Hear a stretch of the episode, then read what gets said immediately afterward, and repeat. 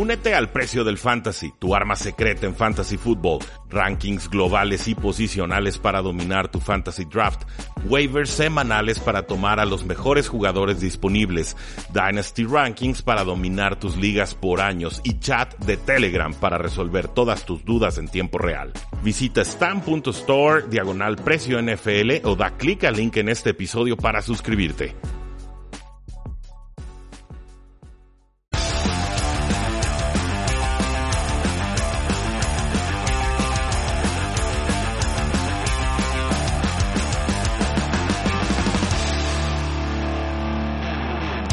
Saludos a todos y bienvenidos a un programa más de Tres y Fuera, donde la NFL no termina y nosotros tampoco. Mi nombre es Rudy Jacinto, me encuentran en Twitter como arroba NFL y no me complace informar que el juego entre los Pittsburgh Steelers y los Tennessee Titans se pospone indefinidamente debido a casos de coronavirus ya confirmados en los Tennessee Titans. Sabíamos y habíamos estado monitoreando esta situación que los Titanes de Tennessee tenían casos positivos, tres jugadores y cinco empleados, después de su partido contra los vikingos de Minnesota.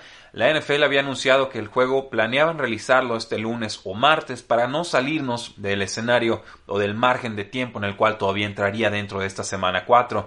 Desafortunadamente hoy por la mañana los Tennessee Titans tuvieron más casos positivos y entonces su juego contra los Pittsburgh Steelers queda pospuesto de forma indefinida. Los vikingos de Minnesota no han presentado casos positivos de coronavirus, por lo cual parece que sí se podrá realizar su partido con total normalidad. ¿Cómo podría acomodarse este juego entre los Titans y los Steelers? Pues bueno, Steelers básicamente tendría que despedirse de su semana de descanso que tendría en la semana 8, posiblemente adelantar su partido contra los Baltimore Ravens a la semana 7 y entonces quizás enfrentarse a los Titans en la semana 8. Esa pareciera la solución más viable, básicamente quitarle el bye week a los Steelers, dárselos como si estuviera el bye week en la semana 4, lo mismo con los Titanes de Tennessee y entonces aprovechar esas vacantes que dejaron, eh, que tendrían más bien que haberse dado más adelante en la temporada.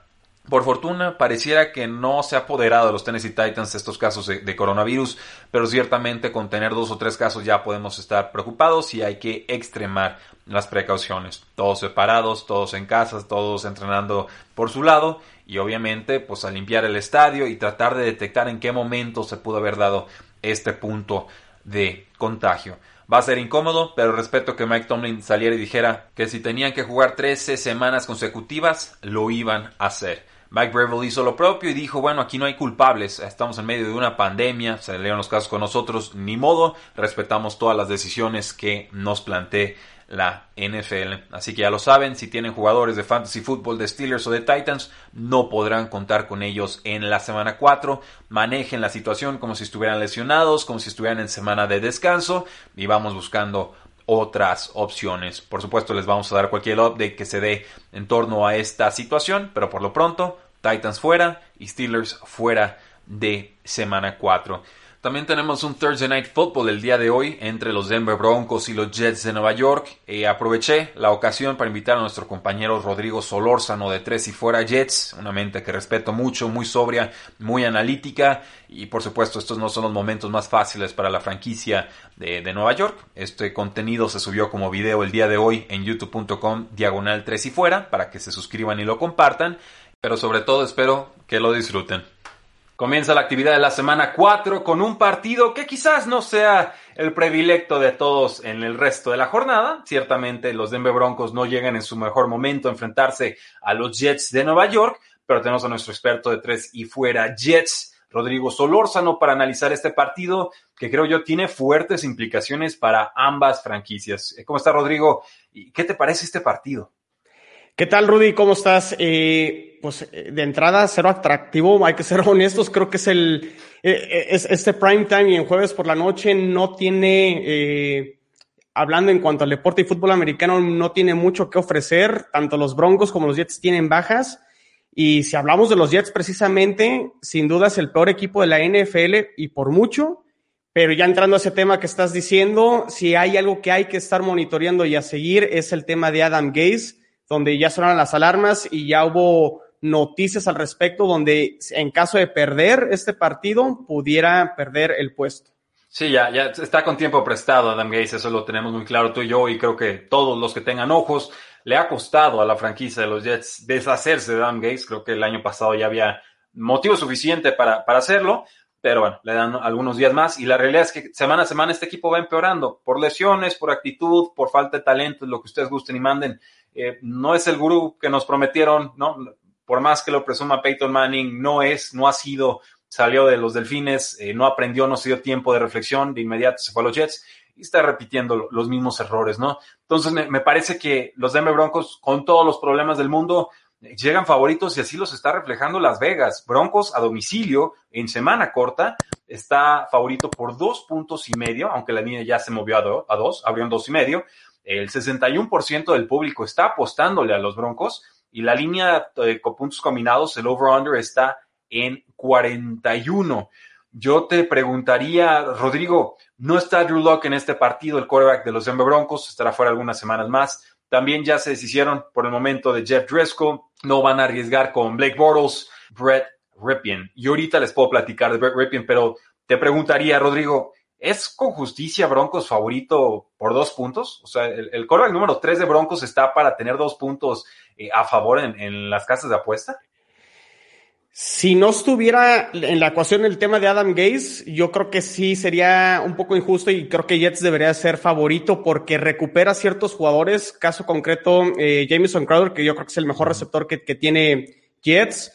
Afortunadamente, esta lesión del tackle izquierdo, eh, Mekai Beckton, que yo creo que ha sido lo único positivo que ha tenido Jets, ha, eh, ha jugado bastante bien, va, va, a estar disponible. Bueno, está cuestionable, pero es muy probable que, que sí vaya a jugar y también George Fan de este tackle derecho que, que está jugando muy bien. Entonces, por lo, los jugadores que recupera Jets, me parece que sí podría tener posibilidades, pero el tema de la incertidumbre de Adam Gaze, yo creo que es por eso que Las Vegas y, y las apuestas dan como favorito a los Broncos y pues hay razones para, para que la gente lo, lo haga. O sea, no, no hay forma de, defender a Adam Gaze y aparte ofensivamente los Jets, eh, Rudy, o sea, han anotado dos touchdowns ya cuando los partidos están definidos y si acaso han anotado este contra los Colts que sí empataron el partido y uno contra el equipo de los Bills ahí en el, en el tercer cuarto y ya, o sea, no ha habido forma en que muevan el balón, entregan el balón y no sé, o sea, muy, muy complicado que, que los Jets puedan hacer algo. Es el único equipo, Rudy, que no ha tenido eh, ventaja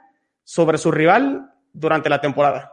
Oh, wow, eso, eso sí es un dato abrumador. Estamos hablando de 12 cuartos, ¿no? Dices, por lo menos un gol de campo abriendo el partido, ¿no? Nada. Nada. Eh, no, no lo tenía presente. Ahora, este, este, este equipo de los Broncos eh, es competitivo, o sea, es peleón, es aferrado, eh, tiene la actitud que le puede contagiar Vic Fangio, que no me parece vaya a ser la solución a largo plazo este equipo, desgraciadamente, pero pierde a Cortland Sutton, no está Von Miller, eh, Tendremos por ahí a, fuera Philip Lindsay, este, este corredor eh, bajito, explosivo. Melvin Gordon se está haciendo con básicamente todos los toques de balón.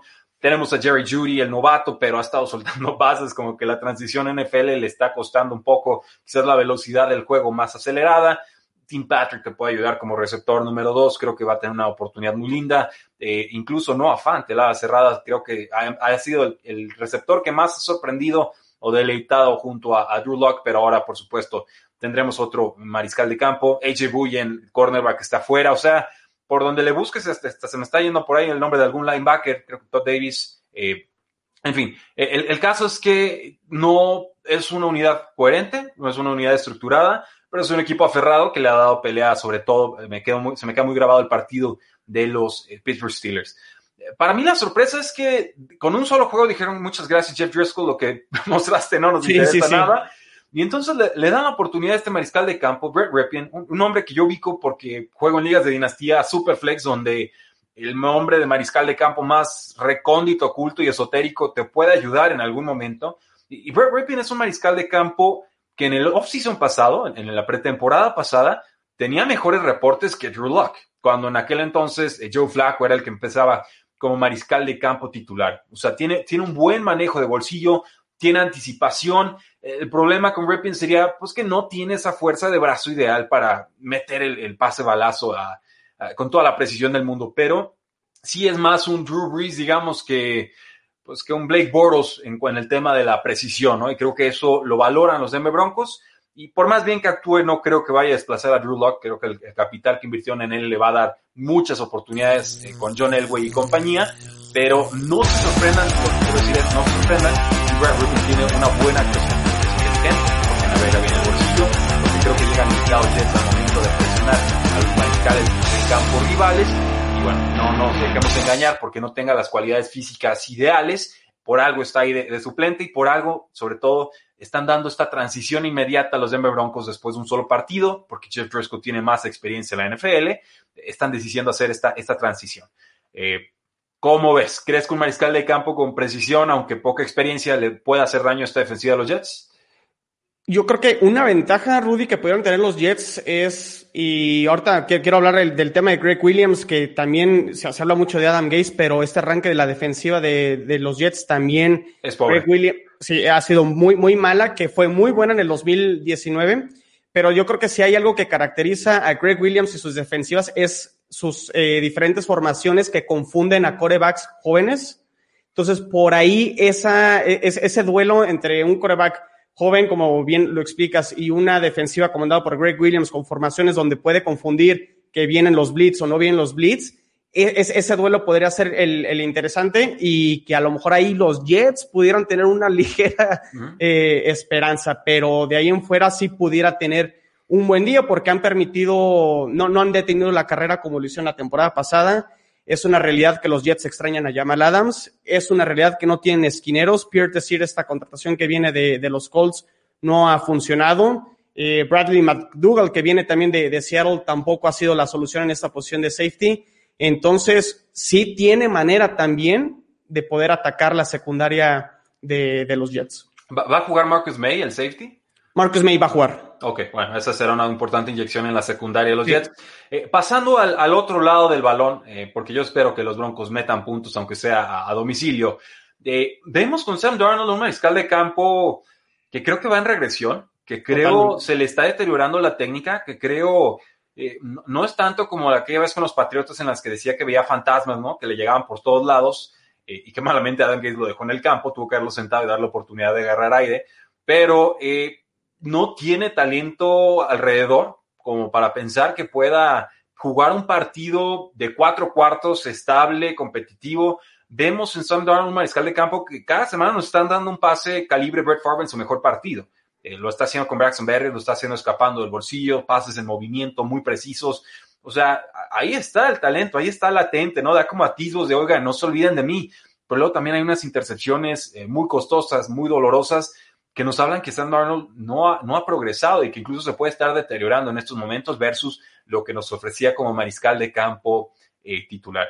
Es acertada el, análisis o injusto, porque yo he sido muy defensor de Sam Darnold, de su talento, de lo que puede llegar a ser, pero también tenía muy claro que tenía que llegar a un equipo correcto, con una estructura de, cocheo, de desarrollo correcto, porque tanto te hace la jugada grande como te entrega el balón, ¿no? Muy en una filosofía James Winston, quizás con menos entregas. Sí, no, eh, estoy totalmente de acuerdo con, tu análisis, Rudy. Eh, o sea, es una realidad. Los Jets le han fallado a Sam Darnold en darle una buena línea ofensiva, eh, en darle buenos receptores. Definitivamente Adam Gates no es el coach que nos han vendido, que es el gurú que iba supuestamente a mejorar a Sam Darnold o que lo iba a llevar al siguiente nivel. Y el partido pasado contra Indianapolis es el fiel reflejo de lo que ha sido Sam Darnold en año uno y en año dos, donde tiene esas grandes eh, escapadas dentro de la bolsa de protección que parece que ya lo van a, tirar y rola y hacen unos pases muy, o sea, yo creo que pocos corebacks pueden tener esa precisión eh, cuando están rolando, pero tiene esos altibajos donde luego lanza las intercepciones en zona roja que pone al equipo pues prácticamente ya en la cuerda floja y con pocas posibilidades de competir.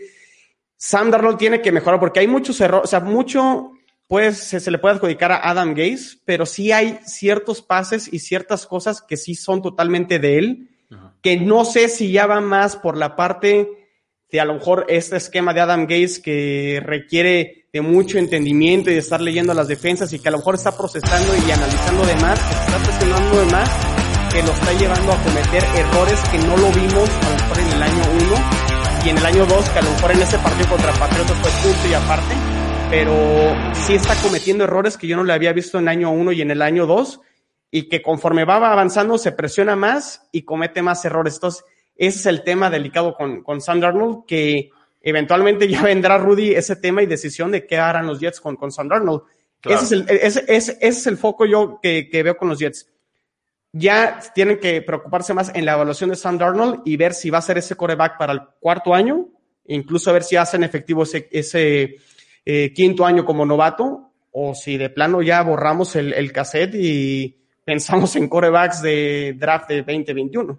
Sí, eh, sería que Trevor Lawrence o Justin Fields o pero, pero vamos, yo creo que esa no es la solución para los Jets, porque cuántos mariscales de campo no han desfilado por esas filas Exacto. y cuántos entrenadores no han desfilado por esas filas y cuántos superestrellas han entrado y salido y vuelto y se vuelven a ir y, y no se compone, ¿no? O sea, yo creo que podemos achacarle todo lo que queramos a Adam Gates, el mariscal de campo y lo que sea.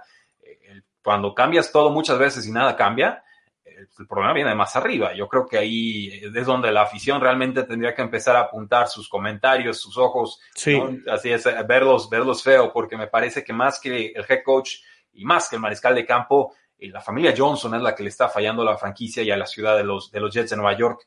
Eh, en fin, ve, veremos qué es lo que sucede aquí. Nos desviamos un poco de lo del partido. Creo que el partido en sí no ofrece demasiado en cuanto a espectáculo, o por lo menos de preámbulo, no parece tener mucho que ofrecernos en ese sentido. Yo voy a estar vigilando el tema de Brett Repien, voy a estar viendo la posible evolución de Sam Darnold, ver si puede agarrar en semana corta, a domicilio, cansados, fatigados a estos Denver Broncos y quizás sacar ese, ese, ese resultado, porque él va a ser el mejor mariscal de campo en el campo, eso, eso realmente lo creo. Sí. Y, ver si estos jugadores que se van recuperando de lesiones pueden hacer efectivo también una o dos entregas de balón, que creo sería la mejor oportunidad que tendrían los Jets de, llevarse este resultado.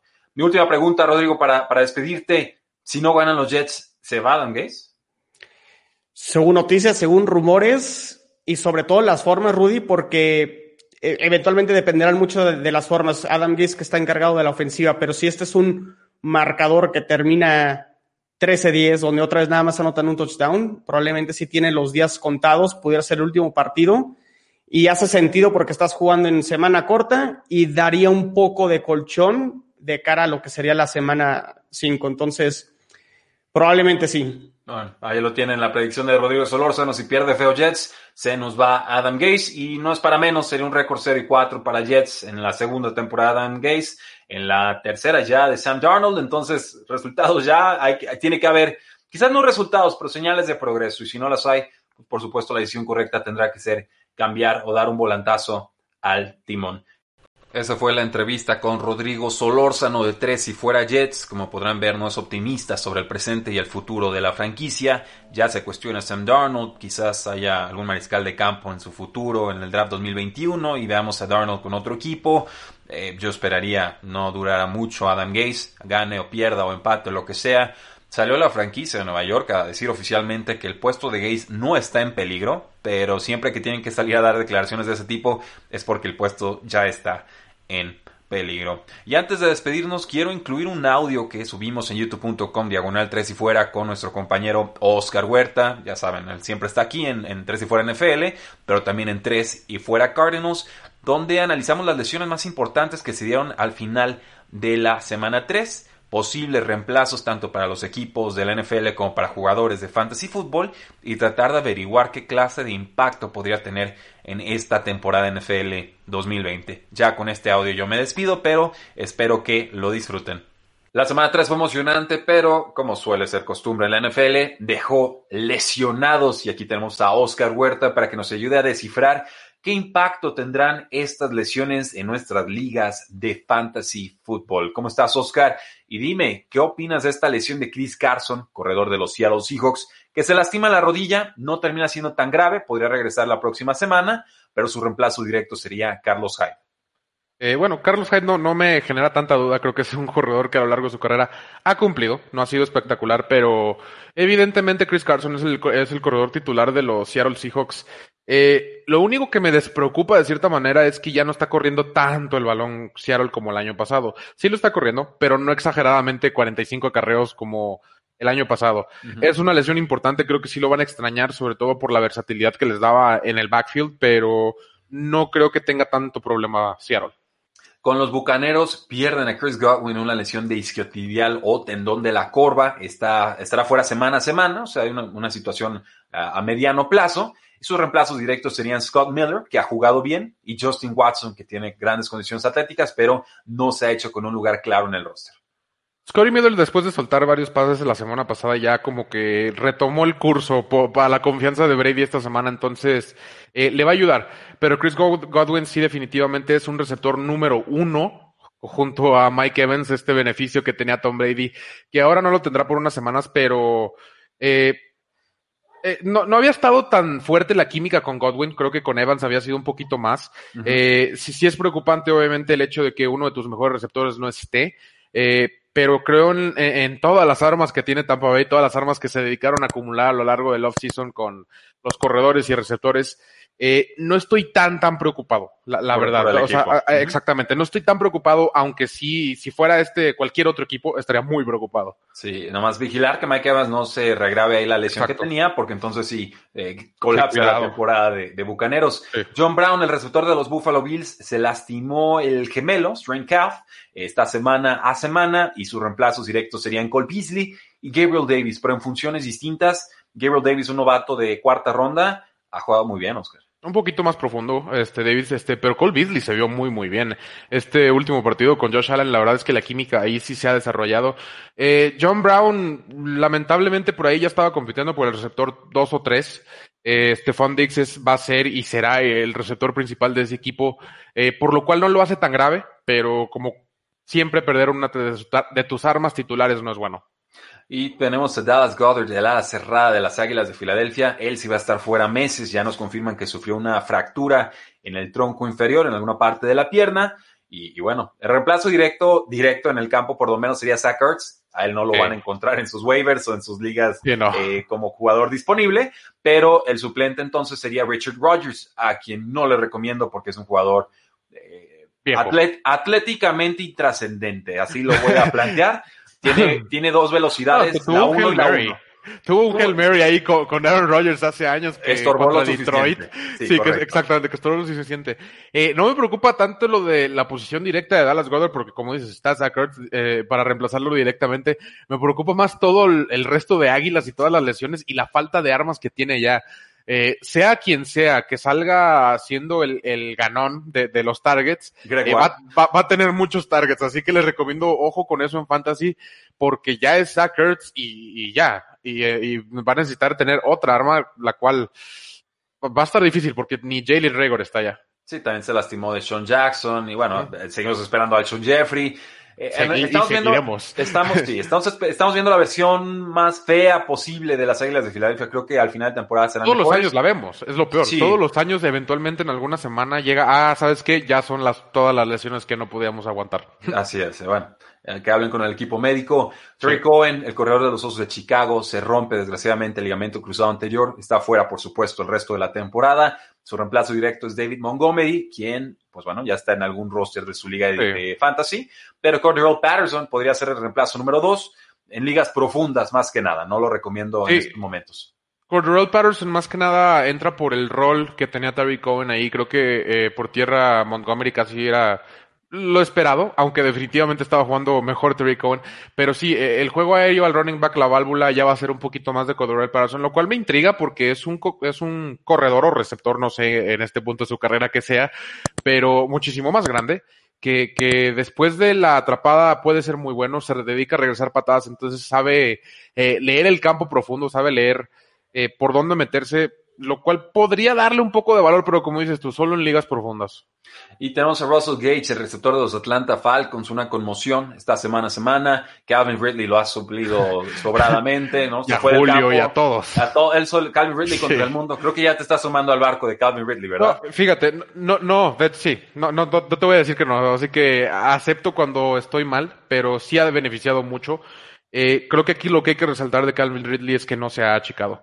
Y, y, y, definitivamente vemos los targets y las recepciones y la comparación. Eh, puede no estar Julio, puede no estar ahora Austin Cooper, quien estuvo el año pasado, puede no estar Russell Gage, puede no estar Devonta Freeman, pero Calvin Ridley sigue produciendo y, y, me está callando la boca. Me da gusto que lo haga, la verdad me, me da gusto que me caiga en la boca porque obviamente significa muy, muy buen juego.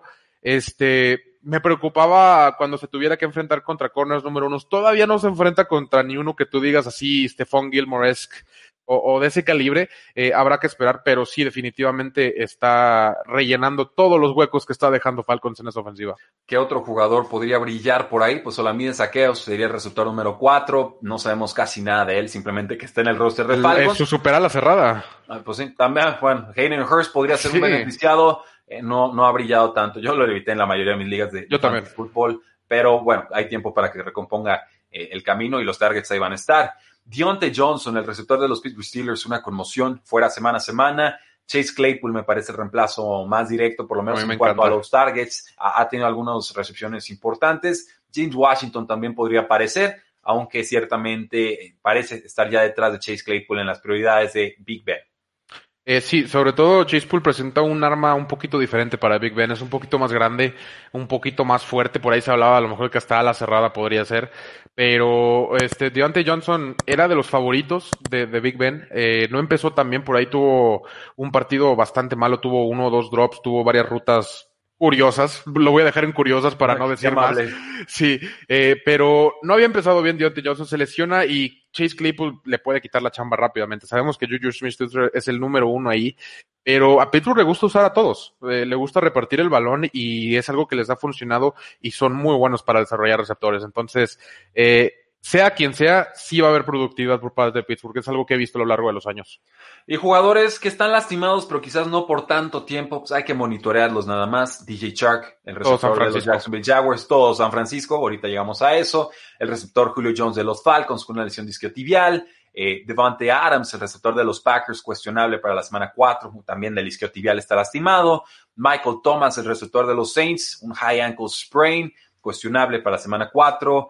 AJ Brown, el receptor de los Titans, una lesión de rodilla que parece grave, lo parece que lo dejará fuera eh, posiblemente más de un mes. Raheem Mostert, el corredor de los 49ers, con un eh, ligamento medial lastimado, MCL. Eh, George Kittle, también lesión de rodilla. Y Jimmy Garoppolo, un high ankle sprain, cuestionable para la semana 4. Así que esas son las lesiones que tenemos que estar monitoreando en este inicio de semana 4 en las ligas de fantasy fútbol damas y caballeros, ¿se nos fue algún nombre? ¿Hay algún jugador que no hemos valorado de forma correcta según ustedes? Háganoslo saber en la casilla de comentarios, suscríbanse a este su canal de YouTube y activen la campanita de notificaciones, porque la NFL no termina y nosotros tampoco. Tres y fuera. Hola, soy Rudy Jacinto, creador de Tres y Fuera. Si te gustó el programa de hoy, suscríbete a este y otros podcasts de la familia Tres y Fuera tres y fuera NFL, tres y fuera fútbol, tres y fuera de tu equipo favorito y claro, el canal de tres y fuera YouTube con videos todos los días, porque si tu equipo existe, tres y fuera lo cubre.